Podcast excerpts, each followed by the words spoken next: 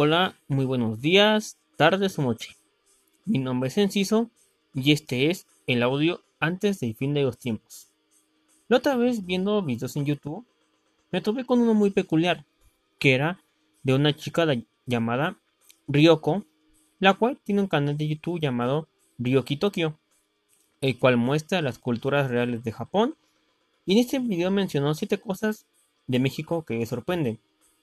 Hasta ahí todo bien. Pero llegó una parte que me desconcertó o, o sí me dejó... ¿En serio?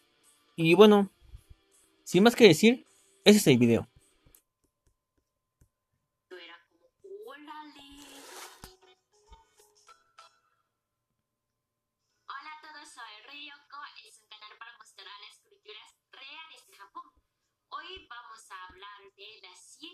de México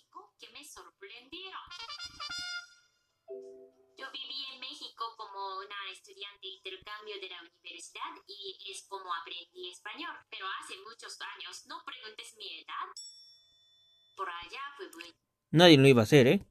Buenísimo, aprendí muchas cosas nuevas y también me sorprendía mucho los costumbres mexicanos porque son muy diferentes de unos de Japón, ¿no? Entonces punto siete cosas que me sorprendieron de México. Lo siento mucho a los hispanohablantes de otros países, pero hoy hablo solo de México. Ok, hasta ahí todo bien, todo normal, nada fuera de lo común, hasta que llegamos a una parte que sí fue un poco... ¿En serio? Y bueno, todo iba bien hasta que llegamos a esta parte.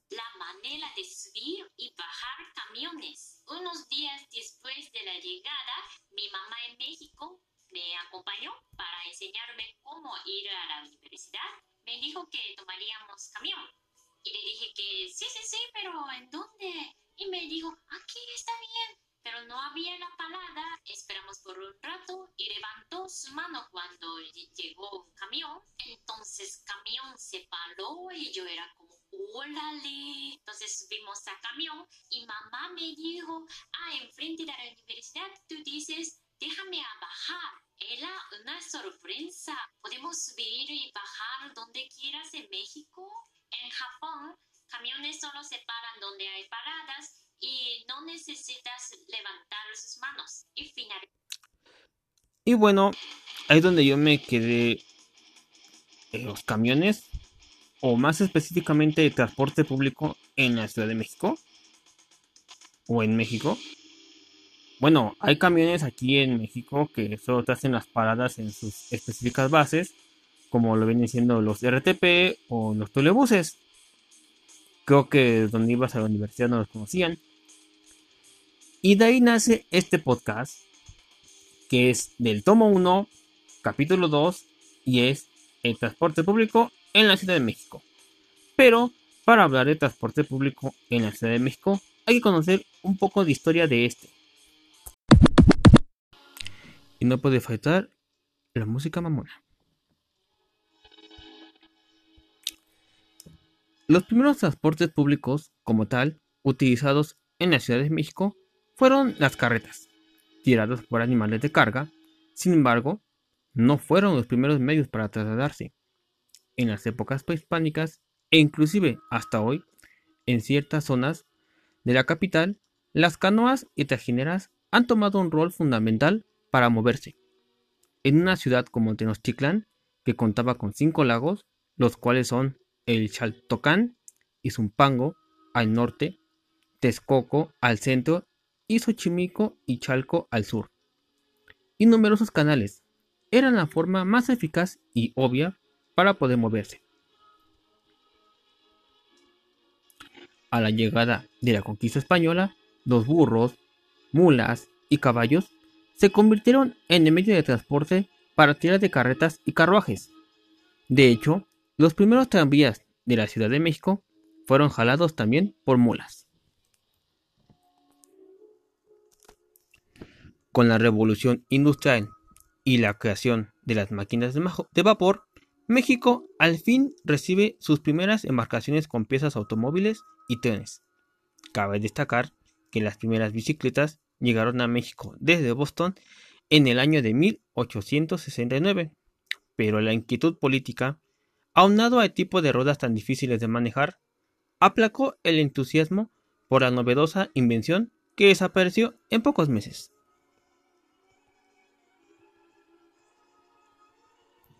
México abrió las puertas a uno de los avances tecnológicos de transporte público colectivo durante el año de 1873, cuando el primer tren corrió desde la Ciudad de México hasta el puerto de Veracruz.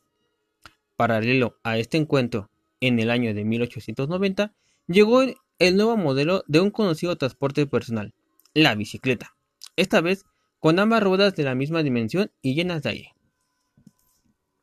En el año de 1916, producto de la huelga de tranvías, algunos choferes improvisaron como transporte público viejos Fords conocidos popularmente, como fotingos.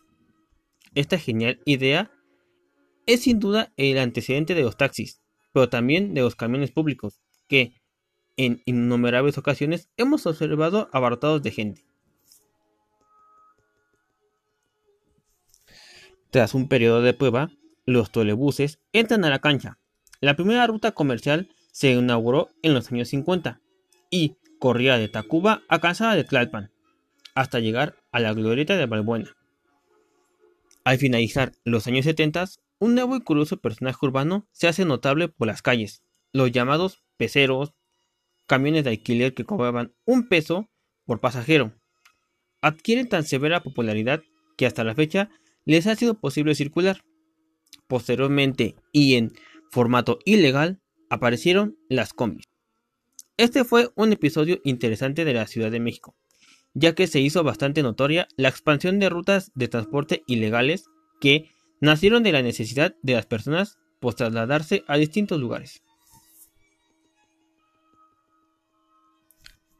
El tranvía eléctrico, popularizado en el año de 1900 y desaparecido después del terremoto de 1985, fue considerado un medio de transporte decisivo en varias zonas de la capital, por lo que fue importante, obviamente, sustituirlo, y así nació el metro.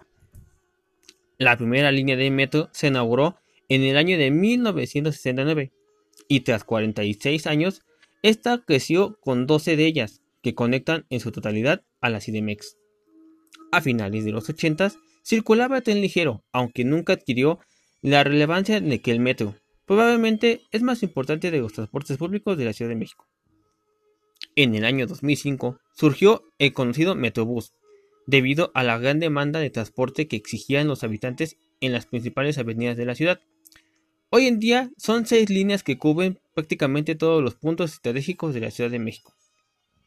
Estos datos fueron sacados de la página MXDT, Guía Insider.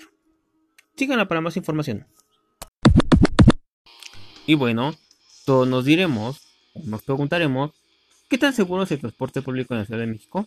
No sé si esa chica de Japón, Ryoko, se le haya preguntado, pero bueno, según un reporte de Animal Político del 22 de febrero de 2020, asaltos a transporte público alcanzaron niveles históricos. Hay 10.775 robos por cada 100.000 habitantes y actualmente este delito se castiga de 2 a 7 años de prisión. La inseguridad en el país ha sido en incremento y cada vez el temor de los mexicanos hasta de viajar en el transporte público es mayor. De acuerdo a la encuesta nacional de victimización y percepción sobre seguridad pública de 2009, durante 2018 se cometieron 9.4 millones de robos o asaltos en la calle o en el transporte público. Esta cifra representa una tasa de 10.775 robos por cada 100.000 habitantes, lo cual es preocupante si se toma en cuenta que el transporte público mueve a 72 de cada 100 personas en todo México. Según una encuesta del Gabinete de Comunicación Estratégica, tan solo en la Ciudad de México los robos en esta modalidad alcanzaron niveles históricos, aumentando en más de 400% durante el primer cuatrimestre de 2019. En comparación con el mismo periodo de 2018, relata la iniciativa del diputado federal Edgar Guzmán Valdés, quien propone frenar este delito con un incremento de pena de 10 años de cárcel. El Estado de México, ¿por qué todo lo malo siempre ocurre en el Estado de México? Mm, El Estado de México es una de las entidades más afectadas por el robo a transporte público, en particular en los municipios conurbados en la Ciudad de México.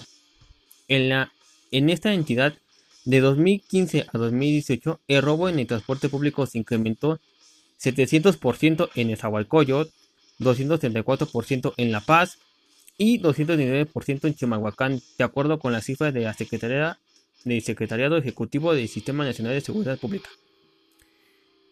Y ahora, ¿cómo es la calidad de este? Y bueno, ¿cómo son, cómo, cómo ven la calidad del transporte público? Las unidades. Bueno, hemos visto algunas unidades que son dignas para un museo. Unidades que vemos que ya se van cayendo a pedazos, que al primer uno sale hasta volando, que no sirven los timbres para anunciar tu bajada, que las ventanas están cubiertas por cinta canela, que la puerta de atrás no sirve, y eso de la puerta de atrás que no sirva o que no la quieran cerrar, en serio molesta mucho, más cuando hace frío, se te van congelando todos los cachetes. Y creo que todas las personas en la Ciudad de México tenemos una anécdota en el transporte público, tanto en el metro como en las micros o combis, desde la clásica de que, pues fíjate que me encontré algo, o fíjate que se pelearon, o fíjate que alguien subió tomado o drogado, o tristemente fíjate que estuvieron a asaltar. Y una de las cosas que ocurrió mucho en este 2020 fue una... ¿Cómo se le puede decir? Pues una golpiza que le, que le dieron a un asaltante el 31 de julio de 2020. Que bueno, todo empezó porque se nos asaltaron una combi en el Estado de México. Porque todo lo malo siempre ocurre en el Estado de México. Y hasta ahí pues todo bien. Pero pues el de la combi se arrancó. Y se quedó uno arriba y otro güey pues la abandonó. Y aproximadamente por un lapso de 3 minutos o más. Le pusieron una golpiza. Hay chavo que se subió a saltar. No diré mucho si está bien o está mal. Honestamente me voy a quedar neutral, a medias. Y ustedes dirán por qué. Muchos pueden decir que no estuvo bien que lo golpearan, pero pues creo que es gente que no ha sido asaltada en el transporte público. Yo he sido asaltado en el transporte público dos veces y honestamente se siente de la chingada ver como un güey se lleva tus cosas así nada más y si haces algo pendejo pues te puede poner un tiro. De hecho, tristemente igual hay otro video en el cual a principios de septiembre de igual de 2020 se subieron a asaltar a una combi en el Estado de México otra vez y le metieron un tiro a alguien para, no sé, apantallar, demostrar que no estaban jugando. Y también veo que los asaltantes en el transporte público cada vez son más violentos, son como que se dieron cuenta que ya tienen que ser más agresivos para espantar a la gente. Bueno, obviamente uno, se espanta, pero para que no vayan a querer, ¿cuál es la palabra correcta? Bajar de, de huevos o quererlos asaltar, quererlos, perdón, quererlos rebelarse contra ellos, pues. Yo estoy indeciso. Bueno, estoy en, en una posición de intervalo porque nos gustaría que las autoridades castigaran más este delito y no que salieran a otro día o, o después no que no nos agarraran o que se termine volteando que la gente que golpeó al asaltante terminen ellos en la cárcel o terminen castigados por defenderse, por decirlo así. No sé si esta chica alguna vez tomó un transporte público, aparte que, que tomaba, creo que nada más tomaba uno para irse a la universidad. No sé si recorrió más parte de la Ciudad de México en transporte público, como las clásicas microbuses, y vio cosas que se ven en los microbuses muy a menudo, que son gente que sube a cantar, a rapear, cosas con el estilo. Igual, estoy muy neutral con esas personas, me quedo en medio porque hay gente que les incomoda, hay gente que sí les gusta cómo cantan o cómo se expresan. Yo estoy neutral. Estoy en medio. Igual gente que sube a vender dulces, se sube a vender cosas. Yo les he comprado, no los voy a engañar. Pero también hay gente que se sube a hacer otro tipo de asalto. Ustedes dirán, ¿cómo es ese tipo de asalto? en el cual pues te intimidan, te dicen, pues mira carnal, vengo saliendo de reclu y quiero una cooperación voluntaria de 5 pesos para arriba, si no aquí va a valer madre. Y bueno, en conclusión, o una conclusión personal, es el transporte público en la Ciudad de México es bueno. Mm, no, no, no. Yo para irme de trabajo tomo un pecero y créame, cuando quieren van hechos la madre, van disparados, van como si nos viniera persiguiendo la muerte, el diablo o lo que sea. O algunas veces van haciéndonos el tan, pero tan tontos. Se van parando en cada esquina, en cada bache que ven. Van luego desayunando, hablando por el teléfono y con su lady al lado al mismo tiempo. Y te dicen la clásica, pues si traes pizza, carnal, toma un taxi. Tú, no es que traigo pizza, es porque debes ir a cierta velocidad, ni tan lento ni tan rápido. O sea, no tan lento que te pares en cada esquina a ver si algún mágicamente sale toda una familia de 20 cabrones y se suben. Y ni tan lento como que para que no esquives ni los baches.